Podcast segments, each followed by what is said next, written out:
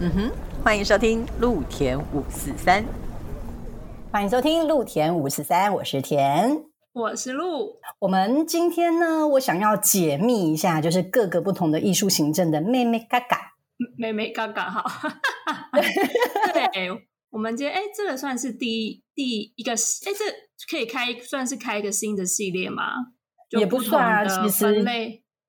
就是其实就是在讲，还是在讲艺术行政。那只是艺术行政，我们想要让大家知道说，我们除了很多不同的角色，像我们之前有跟大家介绍，像是行销啊、票务啊、执行制作啊等等的。那除了角色不同，其实艺术行政很特别的是，它连比如说我们的那个就是那个要怎么讲啊，类别不同，对不对？它的艺术行政的妹妹嘎嘎也不一样哦。然后我们今天其实。一一开始就要来一个，就是我一直很好奇的，真的，因为都没接触过，对不对？就是可能我们接触或者是看到都是比较比较后期了，后面一点点的。对，因为我比较想要知道作品的，已经到作品那个阶段了。对我比较想要知道的是，呃，如果他们真的在制作上面来讲的话，是不是跟我们就是一般我们，因为我跟 Lu 比较是做现代戏剧。是这样讲，比较多，对，比较多音乐啊，舞蹈啊，马戏。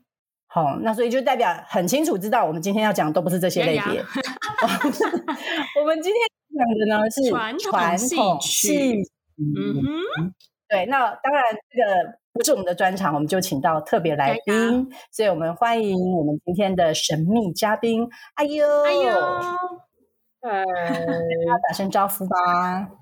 嗨，大家好，我是要开什么部分？你要开什么？对吧？我觉得我疑惑，你不因为这个软体我真的不熟啊，没问题，是有录到声音的吗？有的，有的。你现在，你现在已经跟大家见面了，对对对。嗨，我是阿优，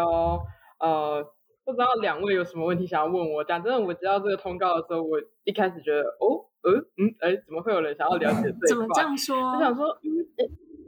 应该是说，戏曲在一般观众的眼中，他们都会觉得，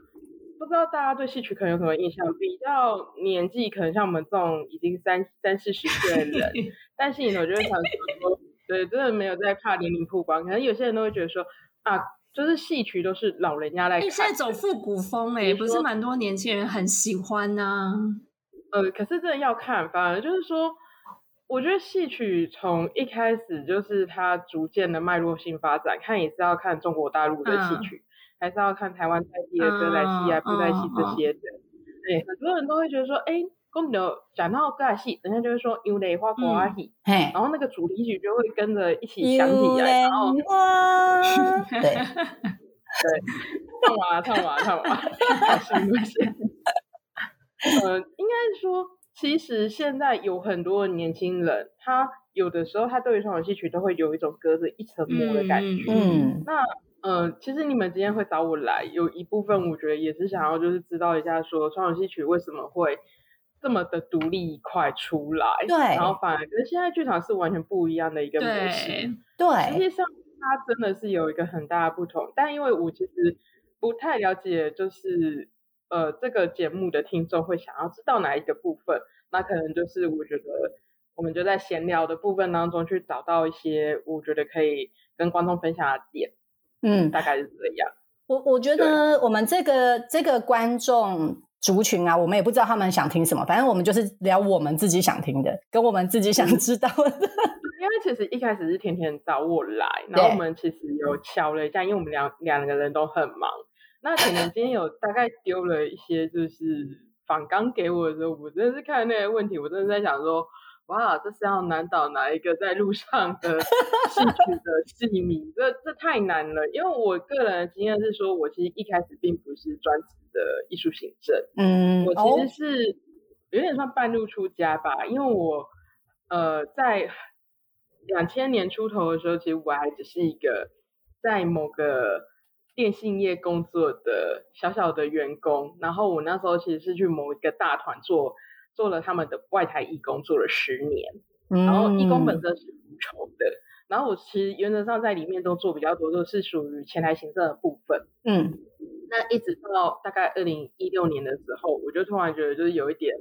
对现代工作，包括有一点意兴阑珊吧，包括一点未来的路途，都希望可以做一点改变，所以就毅然决然的，就是呃跳到了剧场圈，然后一直工作，就是在剧场圈就是浮沉到现在。嗯嗯嗯嗯。所以我的经历原则上来说，跟一般就是学院派的艺术行政出来会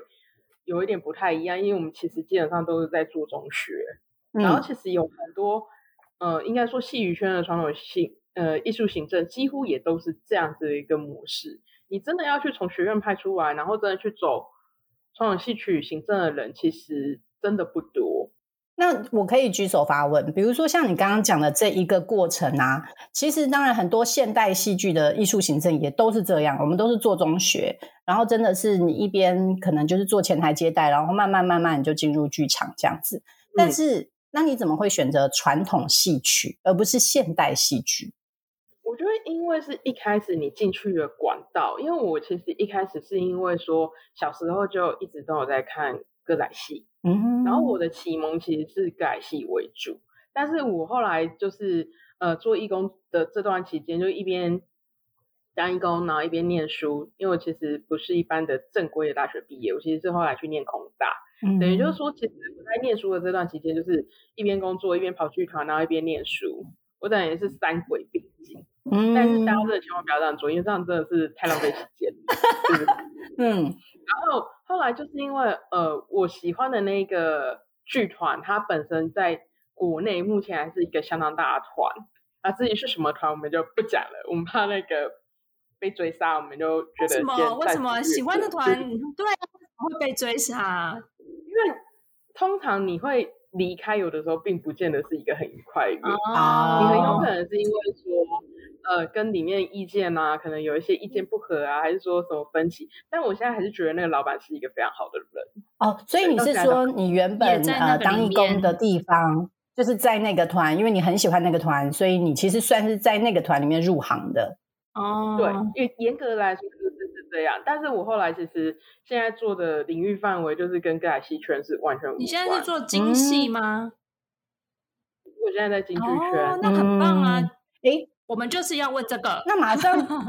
对，马上就想问第一件事情了，就是呃，你看到你说你那时候很喜欢传统，你因为入行的时候是从歌仔戏，然后你后来现在比较是在京戏，这两个有什么不一样？呃，其实我们最主要的一个差别，一定就是会讲语言语言性的不同啊，因为歌仔戏是讲台语，然后京剧我们一般来说都会讲所谓的国语，就是所谓的华语。因为，因为他们在唱腔本身来说的话，呃，很多的传统戏身段，因为甜甜之前有做过一些歌仔戏嘛，所以你会知道说，就是戏曲有很多的身段都是虚拟性的结构，它不见得就是说像我们一般舞台剧说，哎，可能开门，它有一个实体的门，对，可是歌仔戏它会，就是所有的戏曲都会有一个固定的一个开门，它的开门可能是双手开，然后可能有其他的开门的方式，嗯，那。这个在戏曲里面就是所谓的一个虚拟性功法，嗯，我们会讲它叫身段。然后如果你要讲呃歌仔戏的话，它会讲 couple 秋楼。可是你如果在京剧来讲的话，它会讲手眼身步法。哇，他讲的是完全一模一样的东西。对啊，其实其实就是台语翻成。然后对，其实因为有很多歌仔戏的身段，基本上来说，因为歌仔戏发展的比较慢，它其实是从各个剧种里面。慢慢慢慢去吸收其他剧种的优点，然后去容纳进歌仔戏这个体系里面，所以歌仔戏的灵活度会比较高。那京剧因为它之前都是在中国大陆那边，它就是演给王一般的王公贵族看的，所以他在整个剧本结构上面会比较严谨，然后他在整个身段的部分啊。整个手眼身步伐上面也都会比较优雅哦，可是其实最大的差异还是在语言，因为一个就是讲台语嘛，一个就是讲我们所谓的呃华语，那基本上连唱腔都会不一样，因为其实你像歌仔戏，它可能有的是用本嗓，嗯，就是他的声音其实我们讲骂声，就是他声音基本上来说是不会特别呃要经过特别修润或者特别去吊嗓子，呃。应该是说歌仔戏会练嗓，可是他的吊嗓基本上来说，就会练他的嗓子。就是我们会所谓吊嗓子，就是去练你的发音跟你的，就是从整个气的运用。因为你要发声，你一定会知道说丹田要从哪边就是用力嘛，或者是发生的那个器官可能不是走丹田，你可能是走鼻腔，或者就是你可能因为一般人最常是用就是走喉咙，可是那对喉咙很伤，嗯，所以一般来说都会就是试着去调整你发声的一个方式。对，当然如果是京剧的话，因为京剧要有有所谓的本嗓跟假嗓，也就是所谓的小嗓。所以你会听京剧的时候，你会觉得就是，哎，这个音怎么可以都可以飙这么高？甚至于，其实你如果你常看歌仔戏，因为现在不是有很多京剧演员都会跨剧歌仔戏对对对吗？对，你就发现他们的唱法会有一点非常大的不同。因为歌仔戏的本嗓它会比较厚实，可是你用京剧的演出方式去唱歌仔戏的时候，就会有一种美声式的。哦，我知道了，现在就是演唱会，然后跟歌剧，对，就是那个音就会觉得有一种。有一种就是歌仔戏的声音是那种很很厚实的，可是如果你去听京剧演员去唱歌仔戏的时候，你往往就会发现到说，哎，为什么他的音就会有点往上漂移的感觉？可是你不会觉得不好听，因为呃，除非你是像那种真的是看戏很久的老戏迷，不然你不会对这个发音，就是你不会对这个发声方式觉得是有问题。因为你知道，就像呃，阿优之前他有讲嘛，我之前有做过一些就是歌仔戏的。案子，然后我那时候在听的时候，一来是因为现在，嗯，现在歌仔戏有一些新编的曲子，然后它的那个呃，怎么讲曲调，对于我们这种比较不常听的人啊来讲，新编的曲子对我们来讲就会很好入口，因为它就不是像那种好像听起来觉得就像对刚刚讲说一开始有那个很既定的一些曲调出现。然后，所以你就会觉得说，哦，好像蛮好入口，慢慢可以亲近歌仔戏的时候。但是你去看到很多那个来宾，或者是说他们观看的观众，他们就会出来跟我分享说，哦，可是我觉得那个声音啊，什么东西不太对。然后谁谁谁他用了什么腔调，然后呃，那个腔调然后，他发音怎么样的位置都不是很，就是好像可能说不是很正确，又或者说呃，他的发音不是正统的。我都觉得天哪，谁听得懂？我觉得这件事情很微妙，就是所谓的一个主观认定。因为其实田今天有问我说，什么叫看门道？其实我们所谓的看门道，就是说，呃，你今天对这个戏的了解，比如说包含你对这个演员的训练养成，包含你对他的唱念、唱腔训练技巧，你有多熟？嗯，我觉得，因为我们现在，因为我其实真的也不能说算是看门道，就算即便我做了。中港戏曲的艺术行政这么久，大概五六年吧，就正式入行大概五六年，我也可以跟你说，我其实还没有达到那种可以看门道的程度。因为像刚刚我们讲所谓的曲调部分，因为以前的曲调啊，如果不知道两位有没有看过，就是早期的电视歌仔戏，有一些曲调就是到我们现在都会觉得耳熟能详，比如说呃，我们讲《红楼梦》的。那个曲调，或者是说，呃，祝英台与梁山伯楼台会，就那种晴天霹雳时的那种，就一定会唱的。因为我觉得这样子曲例，我可能两位还是不太懂。我可以，我可以那个曲，对对对。你听那个楼台会，你就会觉得，就是说，如果真正会唱的人，他连最基本的我们讲气里抖嘛，就是所谓七字调、都马调，你就会觉得他会唱出他自己的味道。然后他又可以从七字跟都马里面去转出他自己的风格。那个其实七字调被称为就是改写国歌，就是我们一定会最常唱那个什么呃《戏兵金马坡川》，就是新卡北魏嗯招三关的那个嗯曲调，那其实是最多人基本一定会学的。然后都马调，我之前有一个老师，他就说都马调其实就是一个弹琴说爱的曲调。所以就是，对，就是生旦如果要谈情说爱，一定都是用基本调哦。然后重点是不止生旦，其实小生对小生就是要谈情说爱。这个现在有小生对小声弹琴说爱是吗？有有有有，因为其实像呃之前很早，大概二零一三年的时候，一星戏剧团他们就有推出短袖，然后短袖它基本上来说就是我有点忘记了，它好像是讲汉朝刘秀跟那个啊董贤的故事，然后。然后因为这个部部分就是那时候有掀起一波风潮，所以之后就是也是有团队就是试图想要去做这样子的风格，甚至于其实你说到呃前两年沙妹跟天智团合作那个无题岛，其实也都有一点点这样子成分在里面。只是无题岛它的状态就是更明显，就是在加入了一些我们所谓的那种呃，可能就是姐弟恋呐，就是真正有血缘的姐弟恋，它只是淡化这些色彩。哎，有的时候我觉得传统戏曲他们的那个就是故事啊，很猛哎，它比现代戏剧还要猛。度其实会很大，因为其实传统戏曲的类型，你单单如果单一个剧种来讲，因为像京剧，它其实就是一个比较比较严整，我们讲比较端正的一个剧种。它基本上来说，它的身段功法规范，包含唱腔都是非常非常明显。尤其就是说，像我自己现在做京剧圈，我真的必须要说。我真的觉得我这句话讲出来一定会被所有的京剧人打。你现在跟我讲流派这种东西，我真的必须要跟你说，我真的对流派超不熟。梅派就是有的人会说，对，有人会说，比如说四大名旦啊，然后然后什么四大虚声啊，然后什么什么的，然后各个流派整个串在一起，然后你每个都要钻研到那么清楚，我真的是必须要说。这个人一定很爱听，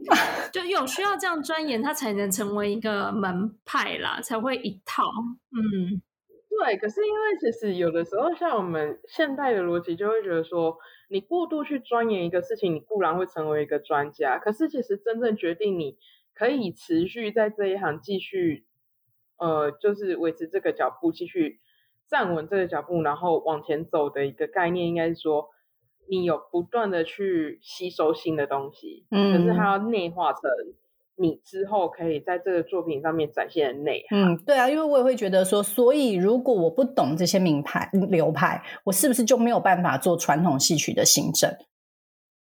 其实也不会，讲真的，我都可以在这里生存了六年，相信大家一定也可以。那那那这样子，那我就想要问，就是刚刚其实都真的蛮认真、严肃、严谨的在讨论，就是戏曲、传统戏曲、呃歌仔戏跟京剧这这些的呃，就内容上的差别。那我就蛮想问说，那在你做了这两类的艺，就是这个艺术行政的工作里面，除了语言不同这件事情以外，还有没有什么一个就是你？觉得蛮大的不同点，在工作上面，比如说，如果在沟通上面，会不会说歌仔戏有一些什么习惯，然后可是到了我们要做京剧的时候，那些习惯其实是就不一样了，不同了。我觉得，因为其实讲真的，主要还是语言调性上的不同啦。然后另外一个点就是说，呃，我觉得这可能跟制作群工作的习惯会比较有点相关。对，反而在行政面上来说，基本上。落差是不大的，但演出形态上来说，可能就会，呃，因为现在大部分都是导演制嘛，然后有些有些剧团，他们基本上像传统戏曲，基本上都是师带徒，就是老师带学生，嗯，所以你就会变成是说，你有很多的东西，其实是老师教你的是什么，那你其实就不能够去轻易的改变老师教你的这些东西。这个在京剧里面是非常要求的，就是又回到我们刚刚讲的流派流派因素，就是说，歌仔戏啊，可能就是说，哎，老师可能教你这样唱，然后你唱了一段时间之后，你可以就是自己去找自己的风格，甚至于依照你自己的嗓音类型，然后去找你适合就是演唱的一个方式或者是发声的方法，不一定要全部照老师的教法下去走。那一部分其实会在京剧会比较明明确的要求哦，就是老师教你是什么样子，你就必须要同时复刻老师教给你的那个样子。就所以，我可我们可以理解说，就是京剧真的它师徒制非常的严谨，然后歌仔戏其实它是比较土生土长的，我可以因应呃怎么讲，徒弟的质地不一样而去做改变吗？应该是说，呃，如果你今天像京剧，它本身你跟一个老师固定学，那老师会把他身上的东西就倾囊相授，毫无保留都交给你。对，倾囊相授。可是他就也也一样会要求，就是说，呃，你基本上来说，如果你是属于有有流派的，比如就像我们刚刚讲美派那些的，他就会像说，呃，你在某些的表演精髓上，你还是要以美派的技巧为主，比如说他的唱腔啊，表演的方式啊。那当然也有些演员，他本身真的就是有天分，他可以在这个流派里面去学习到他想要的东西，或者是说他在这个圈子摸索一段时间，他也适合，所以他要去拜师，然后他去学习这个流派的一个演表演的精髓。嗯。可是你在歌仔戏的话，因为他就会变成说，除非你是一个本身就非常有特色的演员，比如说唱的部分啊，或者就是说你在外形上面特别的受到观众的青睐，因为尤其是在歌仔戏其实很明显，因为歌仔戏真的就是，呃，虽然我们讲它是歌仔戏，然后也有一句话叫做就是“几下硬高仔不像 man 来”，就是说你一定要会唱，那你长相的部分其实是其次的。可是现在的趋势就会变成是说，你还是要有长相，但是你会不会唱这件事情都是可以后续的去练的。嗯，大概是这样子。OK，好，那这个就可以稍就有点理解妇科的部分，大概一点点。对对。现在就觉得听起来好像京剧跟歌仔戏的差别已经慢慢慢慢有一些些就是画面。那我我对，那我也问说，比如说，因为我们像艺术形象，我们除了要去理解，比如说我们。现代戏剧，我们要去了解剧本，我们要去了解制作背后的那些呃，成就是深度的一些演意图等等的。然后，那如果说传统戏曲，我们先要认识我们现在在呃怎么讲，我们在制作的剧种是哪一种，对不对？我们可不管是歌仔戏也好，京剧也好，甚至刚刚其实你知道吗？我后来我之前拿跟朋友在聊天的时候，我发现其实我入行就是也不是说入行，就是我喜欢戏剧这件事情是从黄梅调开始的。对，田慧时不时会唱一下。就 应该是传统戏曲入，就是入入行的耶，因为黄梅调是归于传统戏曲的吧？是。呃，我觉得黄梅调它其实有一点比较偏后期啊，因为它真的红，就我们的时代应该也都是凌波乐地。对对对对对。然后上一次我同事还说，哎，我们演出有看到胡锦哦，胡锦有来哦，然后就哇哇哦，对我之前还去追星追过凌波。哇哦，哇，那真的是机会难得。对啊，因为其实我我那时候就一直有觉得，就是说其实我入行的算晚，可是我一直觉得我有点庆幸，就是说。呃，应该说，我开始喜欢看传统戏曲的时候，正好就是这些老师就是呃富盛风华的年代。嗯，要不然现在的老师啊，你看那些国宝级的，要么不是已经退休了，然后要么不就是已经就是先走一步了，对，要么就是。要不然就是哦，因为身体的因素没有再出来演的。对，这其实也是蛮多。而且我觉得，就是你知道吗？我觉得很很妙的是，现代戏剧，我们就是观众去观赏，或是我们在沟通跟观众沟通的时候，我们都还会去讨论怎么讲。也不是说，就是我们不会说，因为某一个演员都也当然也会有，但是传统戏曲好像很明显，就是你会因为某一个演员，然后你成为他的 fan，然后他演的每一出戏，你都会就是你都会注意。对你都会追，就是变成传统戏曲的感觉，好像它有一种那种就是 fan 的这种感觉，它跟现代戏剧的感觉比较，因为现代戏剧比较没有这么明显，但是传统戏曲对我来讲，我的观察是好像非常明显，而且因因为可能就是因为他们唱功啊、身段啊，就是练不练差很多。我们在看的时候，就连我外行人，我看的我都觉得差好多。而且我听到那个声，就是那个声音，我觉得我听到觉得是天籁的时候，我都觉得难怪会成为 fan 哎。所以你现在有开始想要当 fan 了吗？应该就是说，我先问一下，我就是上次听到那个，就是像那个梦怡老师的声音啊，或者是那个秀琴老师的声音的时候，我真的觉得天也太好听了吧！哎，那我偷问，我想要问。就是像这些老师们，他就是真的在后台就会很很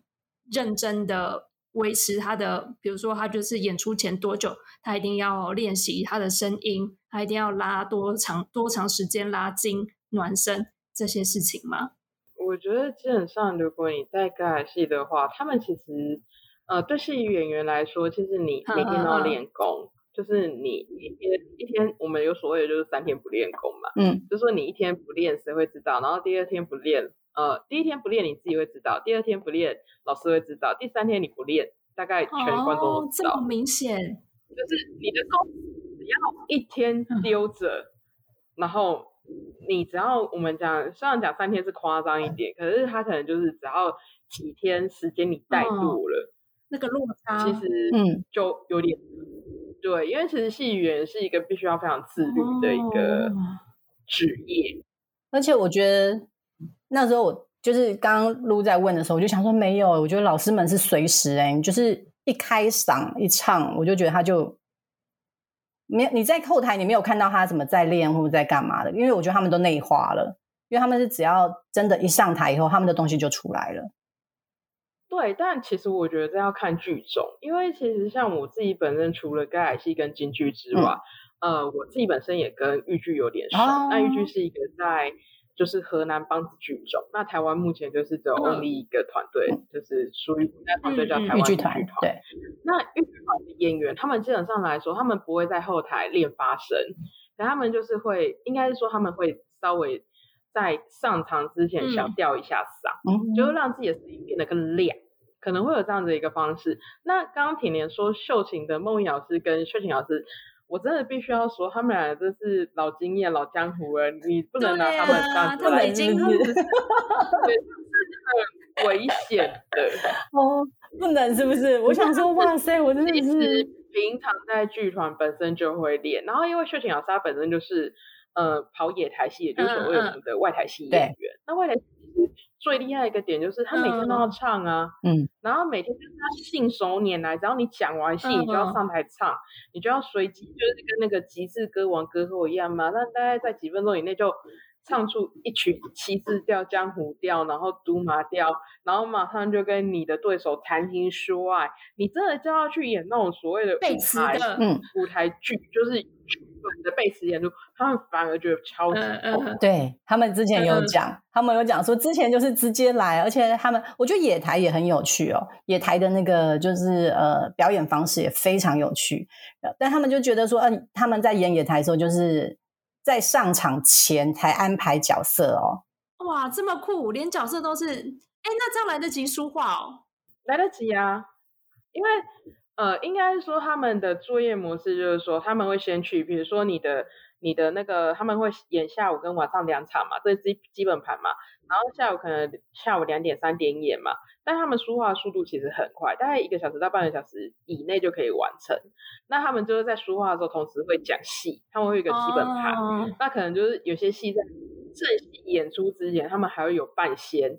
就是他们会比如说接到那种。庙口的那一种请主请戏的时候，可能他要先上台祝寿啊什么的。那我们一般台北比较外台会常看的就保安宫嘛。嗯。如果比较大型的，就每年的保生文化祭。然后有些团可能就会说，哎，那我们来演个三仙会，就所谓的福禄寿三仙，然后就上去，然后有麻姑喜 神，再加上那个扁王，白色的白色的猿猴。然后他们就会在台台上这样子弄完一串之后下去，就会变成跳加关，加关就是会来祝贺你恭喜发财。我讲是基本套路哦。然后下去之后还会有所谓的那个金榜题名，然后就有那一出戏主戏的小生跟小旦上来绕一圈，然后跟你讲说就是人生三大喜嘛，就是金榜题名史啊等等，洞房花烛这样下来，对对对。可是半仙戏基本上来说，也会因为各团的需求或者是群主的需求不一样。台北都是比较就是北部地区啦，就我所知，因为我其实本身对外台戏也没有那么的收入。嗯，那我刚刚讲那个是基本套路，然后有些像南部的话，他们可能有的时候半仙会一直办到隔天凌晨。因为我朋友本身是外来系的演，哇塞！你是说从下午一路唱吗？晚上。晚上，比如说他可能跟你说，哎，我们有一个时辰哦，时辰看了晚上八点哦，然后就一路唱哦，唱就是就是可能一台要办八十几个或者是三百多个弦，哇，然后上去跳一段，然后就下来换一个造型，上去跳一段就换下来换一个造型，然后可能就这样一路唱到呃晚上十一点或者隔天凌晨，这一定不在台北吧？因为那个是要看会被 不在台北，对，一定会被客诉太吵噪音哎，到晚上这么晚还隔天到凌晨，可是。这个就是南部最喜欢的路线呐，因为这部分你一定要去南部才会看得到。你如果在台北，可能早就已经被告那个噪音宣宣导。对啊，因为凌晨到十点之后就马上被。台北台北大概过十点就不行，所以台北最常看到的外来戏，可能就是也是在庙口，然后庙口可能也会有所谓的半夜戏，大概就下午演一演，然后晚上他就会就是呃下午会有一档嘛，然后晚上会有一档。然后晚上的戏可能大概都是七点开锣，然后七点开锣的时候呢，因为呃外台哦，这真的是可以写写一本书出来，就是外台戏。我跟你讲，外台戏路很有趣哦，就是他下午除了半天戏之外，他可能还会有呃，会依照请主的需求，下午可能会演那种就是举手举手，什么叫做请主的需求？请主就是说，哦，我今天可能是这个庙的信徒，嗯，然后我这个神生日，所以我想要去请一本戏来让这个你看，我们就叫请。那所以他其实是演给神看，对不对？对，基本上是演给神看。嗯，所以大部分的。外台戏其实台湾歌台戏会这么蓬勃，其实有很大一部分都是因为这个野台系统成。那哎，对同步举手发问，就是他都是演给神明看的，所以戏通常都会是忠孝仁爱。哦，我跟你说，这个就有趣了，就是他们的模式，就是下下午，嗯，所谓的武戏通常都会演所谓的忠孝仁爱，嗯。但但是可能没有到心意和平啦，因为剧情 对真的没有到那么夸张的程度。但我跟你说，最有趣的是晚上，晚上他就会演那种就是所谓的 opera opera opera 哦 opera 就是对，就是那个剧情，它不见得是，就是像刚刚甜甜说的，它可能不是正常的那种剧情，就在比较即兴的这样子串起来的就对了。然后他甚至就是说，可能每一个主角上来啊，都要先唱一趴流行歌，嗯，就是国台语流行歌。然后唱完那一趴之后，他会开始自报家门，就比如说某某某给我下秘密啊，然后那个我给你归回啊，出来到都会啊，这嘛什么样呢？那读完了，你会发现外台戏的口白都非常非常的浅白，就是一定是你不用字幕就可以看得懂。哦，所以哎，这样子有解释到什么叫 opera？嗯。对，O P R E 其实它就是剧情第一个逻辑一定是怎么讲比较夸张的，嗯，然后第二个就是说它可能就是会发现很多你平时在看下午那种中孝节义的时候不会出现的剧情，就比如说我上一次有一次我朋友也是在庙口演戏，在中山一个庙口吧，然后就去看他演出，他演的是之前那个新传曾经演过的《侠女英雄传》火烧红莲寺的外台版。然后它的外台版就非常的简洁，因为我记得那个里面有个角色叫红姑嘛，红姑就是孟瑶老师演的那个女主角。嗯嗯嗯嗯。反正他就是那个剧情，就是整个就是把火烧和年寺的剧情整个搬过去，搬过去之后，反正它里面的剧情又经过一整一整番的一个改编，然后就把它改的就是有点像那种诸葛亮、对啊，平胸那种秋葵阿喜这样。它不，它适合吗？它放在也就是。给神看呢，他是给神看的吧？晚上都会是这个风格啊，因为你基本上神不可能一直都是这么的 都端正严肃哦哦。白天晚上总是要一点不同的娱乐啊。哦。然后甚至于呃，如果你偶尔会看外来戏，你可能会觉得很奇怪，为什么大家都会在后面贴一大堆的什么五百啊、一千呐？对，还有个叫做金，对。然后他会贴红纸，然后如果有人就是可能就是现场贴赏金的时候，戏还会中间暂停，要唱中间暂停之后，就会看到那个戏的小生就出来说，啊，他想某某某某某某某咪郎啊，某咪大爹啊，然后就是就是突然赞助个什么一万块啊，五千块啊，告诉你这个最厉害，像甜甜去看秀琴，对不对？对，有空一定要去看秀琴的演，哇，感觉很精彩，贴到。哎，我们之前你记得吗？艺兴也有过，艺兴有在做野台，对，而且那时候我们我就是在艺兴的那个野台现场，我觉得这件事情对我来讲太。太惊讶了，对，太震撼了，因为他真的是舞台前面贴了一排的红纸，这样一条一条一条，然后上面都写了数字，然后写了名字，这样。然后我们那时候还在想说，这是装饰嘛？就是你知道，就有点像是没有那真的。对，因为其实他们真的会演演，然后就说谢谢谁谁谁这样子。早年呢，早年我们听过最最厉害的，就是现在线上的这些歌仔戏的名角，嗯。比如说小生嘛，因为你知道，就是姐儿爱俏，他们都喜欢那种帅小生路线。嗯，然后就是人长得帅就吃香啊，然后吃香到什么程度，他可能会为了他就是买一台轿车送他，然后可能打个金牌送他，然后那个金牌可能一天就好几块。哎，请神明可能都没这么认真哦。但我听过最最厉害、最资深的是直接送他一栋房子，然后他现在还在所以就刚刚。粉丝啊，就你刚刚就说的粉丝啊，就是很忠心的粉丝。对，就是就是很忠心的粉丝啊。然后很多人都会说，啊，那这些那这些姐姐阿姨哪里来的动力去支持这些小生？可是其实我后来就有有跟我朋友在讨论的时候，我们就有反映到一件事情，就是这些会有钱去看小生，就帅小生路线的姐姐阿姨们啊，就是必须要说，哎，他们真的在家里可能都太寂寞，然后老公可能很有钱，或者就是另中那来的就就就好压呢。对，然后就是那种贴赏金的时候，我我觉得每个剧种基本上只要你看到有外台的，然后是属于那种舞台系统的，基本上都会有人贴赏金，只是多多或寡而已。歌仔戏真的蛮不一样的地方。哎，那我刚刚想要回来回来问一个问题，就是刚刚讲到说，其实歌仔戏它换装很快，可能半小时一小时就会。完成那精细也是嘛？精细的方式、精细的路数，就刚刚前面一听到，就它都是比较严谨的，然后感觉就是会很要照 schedule 走，行程怎么安排，就要这样一路一路路下去的那种感觉。没有，你要看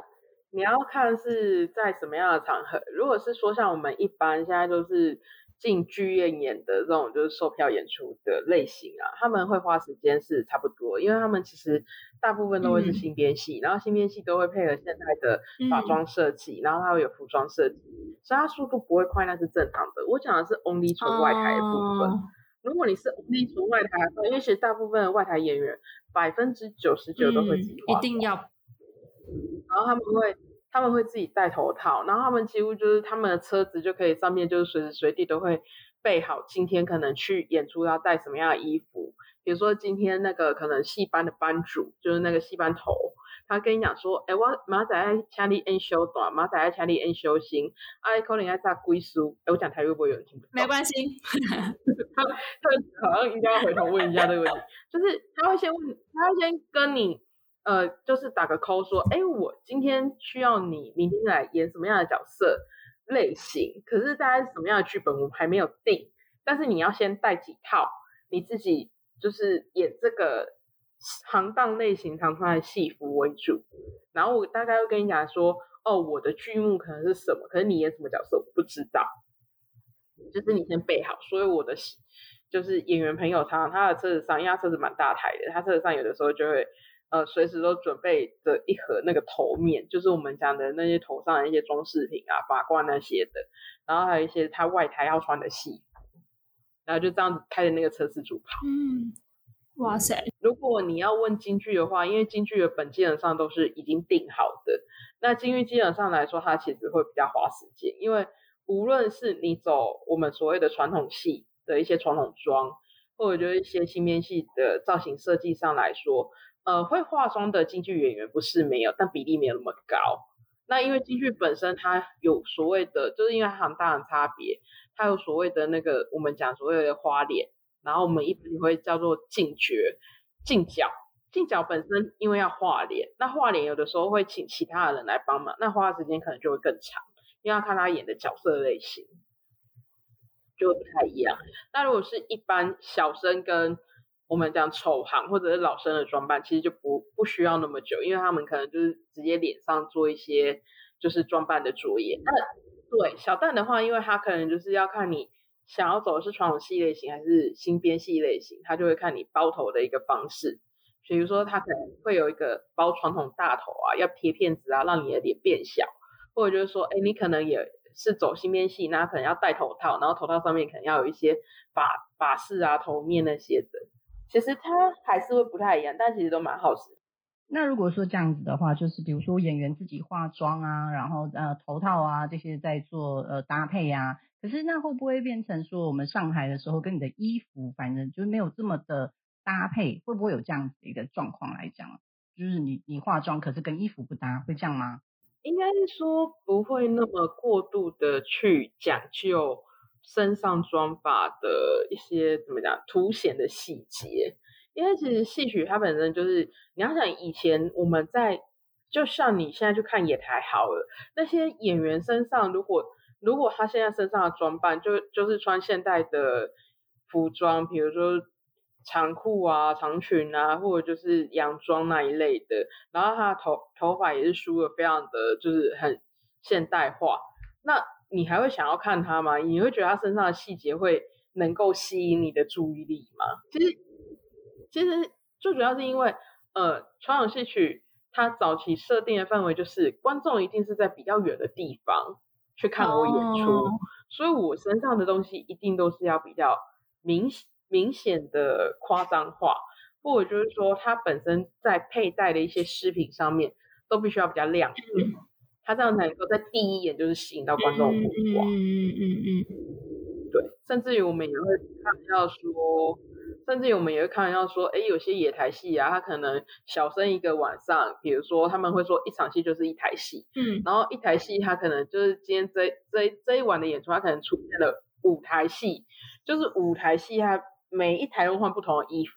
哦，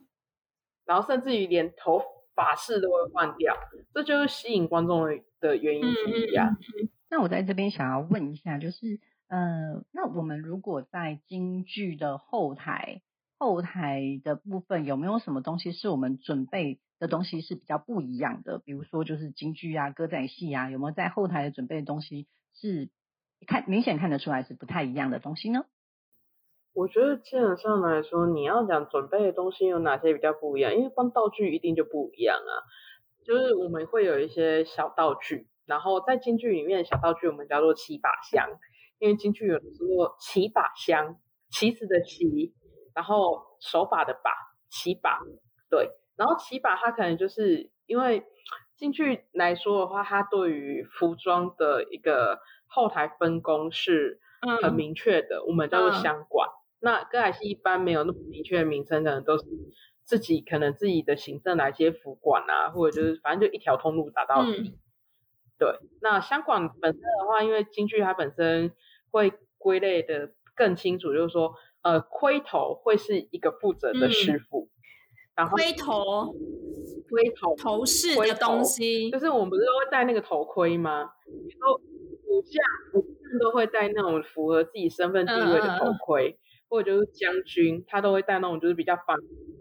绒毛球的那一种头，但以女将为主啦。那我想问，就是其实好像在传统戏曲有一个蛮奇妙的状态，就是呃，我们在后台好像会摆神明，是不是？因为我经过后台的时候，我想说，为什么这里有一尊，然后每个人就是都会去跟他拜拜这样子。我觉得要看每个团的规模，比较大的团比较会拜。那像京剧圈的话，基本上都是以拜唐明皇为大宗。然后如果你说像豫剧团，他们其实也会拜。然后他们家还有一个很奇妙的故事，就是呃，我们原本因为其实豫剧团是直接从国王剧团分出去的一个单位，那。本来他们都以为说他们拜的是唐明皇，后来他们曾经有一次，就几年前，就是特地去卜卜，就去问那个神明说：“哎，请问你到底是唐明皇还是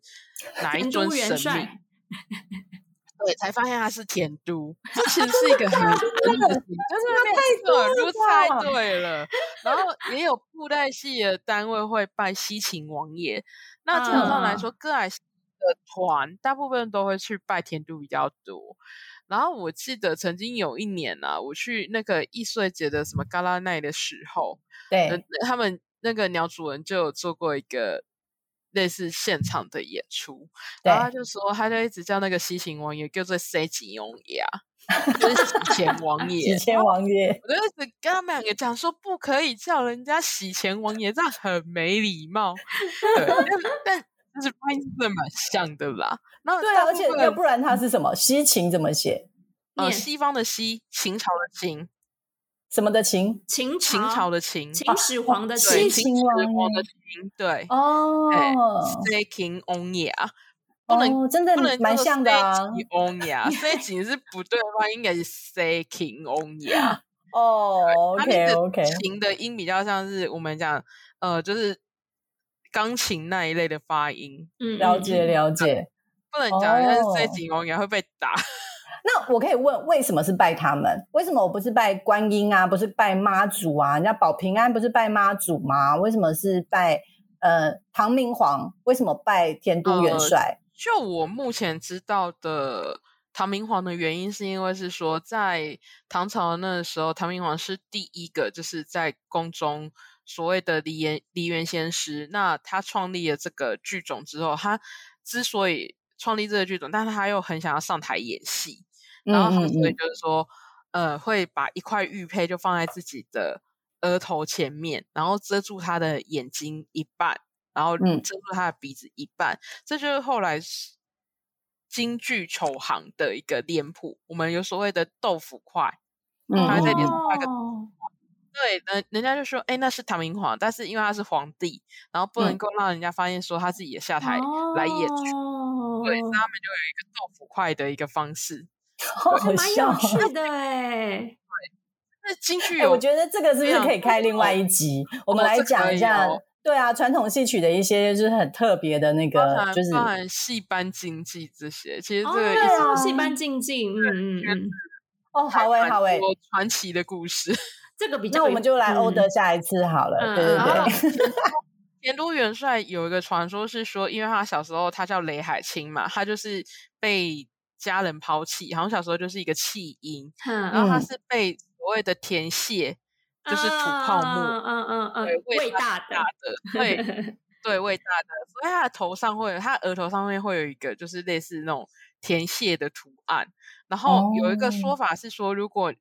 你今天是唱歌戏的人，你是不能够吃甜蟹的，会被不尊重、不尊敬这样子。对，你的、对你主事业救命恩人是不尊重的。哇哦，天哪，真的好多好好玩的这些，这些好有趣哦。我们在后台拜祖师爷，有的时候也是会希望，就是说，呃，祖师爷可以保佑我们演出的时候，嗯就是人员出入平安，嗯，然后也照顾着后台，就是人员出入的安全。嗯嗯，它是一个信仰中心啊。嗯嗯嗯嗯。对，我觉得这个也是我们就是从旁边观察到，觉得就是传统戏曲这边跟就是一般现代戏曲不太一样的地方。然后其实因为今天时间的关系啊，我们也没有办法就是讲太多太细。然后我觉得以后我们可以再录一些，就真的是有关于传统戏曲的一些禁忌，或者是说传统戏曲比较就是可能注意的地方这样子。哦，经济的部分嘛，其实故事还蛮多的。然后，对我相信，可能我们可以录好几集听闻，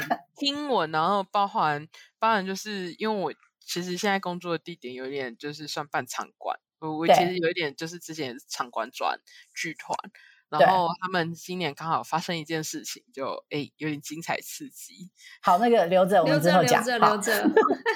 你这样等出来不会被，然后就被那个团队追杀的。那些如果不行，我们就用 B 的，我们都会用 B 的。那可能会 B，整段都 B 到整集啊，就是这样逼，是成一个白噪音的部分。哎，你到底要听什么？就是就是讲说，如果真的想要知道的话，约本人。好啊，那我们今天应该先这样，我们就先知道。